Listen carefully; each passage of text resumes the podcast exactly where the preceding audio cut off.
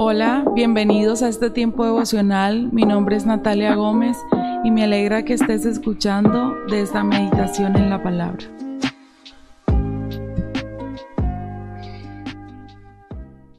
Hoy quiero que leamos en el libro de Romanos capítulo 14 versículo 10. Dice así, ¿por qué entonces juzgas a otro creyente? ¿Por qué menosprecias a otro creyente? Recuerda que todos estaremos delante del tribunal de Dios. Yo siento que nosotros como cristianos debemos de enfocarnos en Jesús. Como seguidores de Jesús debemos hacer todo lo posible en la medida de parecernos cada día a la excelencia de Cristo. Pero muchas veces nos desviamos de este propósito y esta meta principal y única y nos enfocamos en criticar y menospreciar a los que están a nuestro alrededor.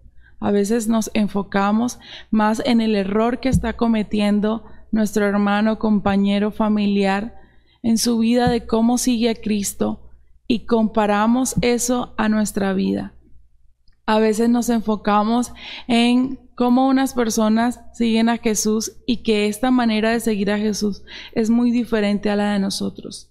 Incluso a veces criticamos a las personas que siguen a Jesús cuando ni siquiera nosotros hemos dado la oportunidad que Jesús entre a nuestros corazones.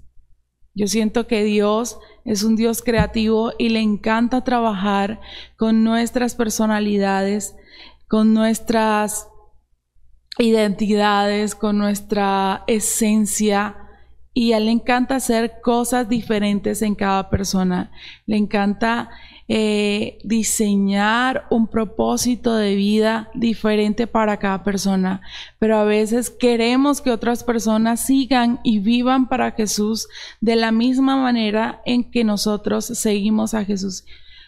Es más, a veces eh, reclamamos a otros su manera de vivir para Cristo cuando nosotros ni siquiera nos molestamos en fomentar una vida con propósito en Dios. Ah, el versículo siguiente dice, pues dicen las escrituras, tan cierto como que yo vivo, dice el Señor, toda rodilla se doblará ante mí y toda lengua declarará lealtad a Dios. Ese es nuestro principal propósito, que nuestra vida esté de rodillas delante del Señor que nuestra vida esté inclinada al servicio de Jesús, que cada día vivamos por y para Él, sin importar el que dirán, sin importar si otras personas me ven o no. Yo no vivo para que otras personas vean cómo vivo. Yo vivo para que Dios vea mi vida y se sienta agradado con cada cosa que hago versículo 12 día, dice, es cierto, cada uno de nosotros tendrá que responder por sí mismo ante Dios. Yo te aconsejo en, en esta hora que dejes de preocuparte por los errores de las otras personas. Ellos darán cuenta a Dios. Preocúpate por tus propios errores, por tus tomas de decisiones, por tu voluntad. Preocupa de llevar todo eso a la cruz y decirle, Señor, quiero que tomes el control de mi vida, quiero rendirte mi vida, quiero servirte y quiero hacer de mi vida una carrera espectacular para al final estar ante ti, ante ese tribunal ante el final de los tiempos y que mi vida haya sido de agrado para ti. Dice el versículo 13. Así que dejemos de juzgarnos unos a otros.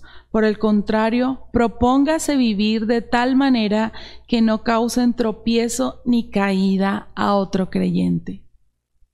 A veces nos enfocamos en nuestra vida personal con Jesús y en nuestra manera de acercarnos a Dios y somos egoístas porque pensamos que hacemos las cosas bien y no nos damos cuenta si estamos eh, obstruyendo el camino de otras personas. Es necesario examinarnos, dejar que el Espíritu Santo guíe totalmente nuestra vida y nos enseñe a cómo ser cada día mejores en el reino de Dios.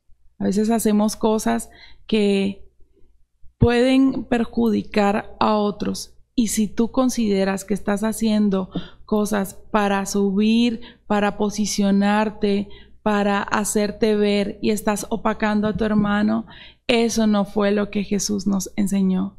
El Señor nos enseñó a vivir una vida con propósito para Él, pero también nos enseñó que al que está caído darle la mano y levantarlo, que al que está en error orar por Él, sustentarlo, que aquel que está haciendo lo malo exhortarlo con amor y sabiduría, porque con amor es que se hacen las cosas, porque Jesús hizo las cosas con amor y nos enseñó que todo lo que hiciéramos lo hiciéramos con amor. Así que si estás haciendo algo que tú dentro de tu corazón consideras que está afectando a otra persona en su crecimiento con Jesús, examínate y dile al Espíritu Santo que te ayude a ser una mejor persona, que te ayude a ser un mejor creyente que te ayude a impulsar a otros a seguir a Jesús. Oremos a Dios en este día para que el Señor sea renovando nuestro entendimiento y nuestra manera de percibir las cosas, de mirar a nuestros hermanos no como rivales, sino como hermanos en Cristo Jesús, los cuales tenemos que apoyar, los cuales tenemos que impulsar, los cuales debemos orar por ellos para que su crecimiento espiritual sea cada vez mayor bueno, hemos llegado al final de esta meditación. Si sientes que esta palabra ha tocado tu corazón y crees que otra persona debe y necesita escucharlo, compártelo, envíale el link, mándaselo por WhatsApp, por YouTube, la plataforma en la que estés escuchando. Espero que este devocional haya sido de bendición para tu vida. Eh, deseo que tengas un lindo día. Bendiciones.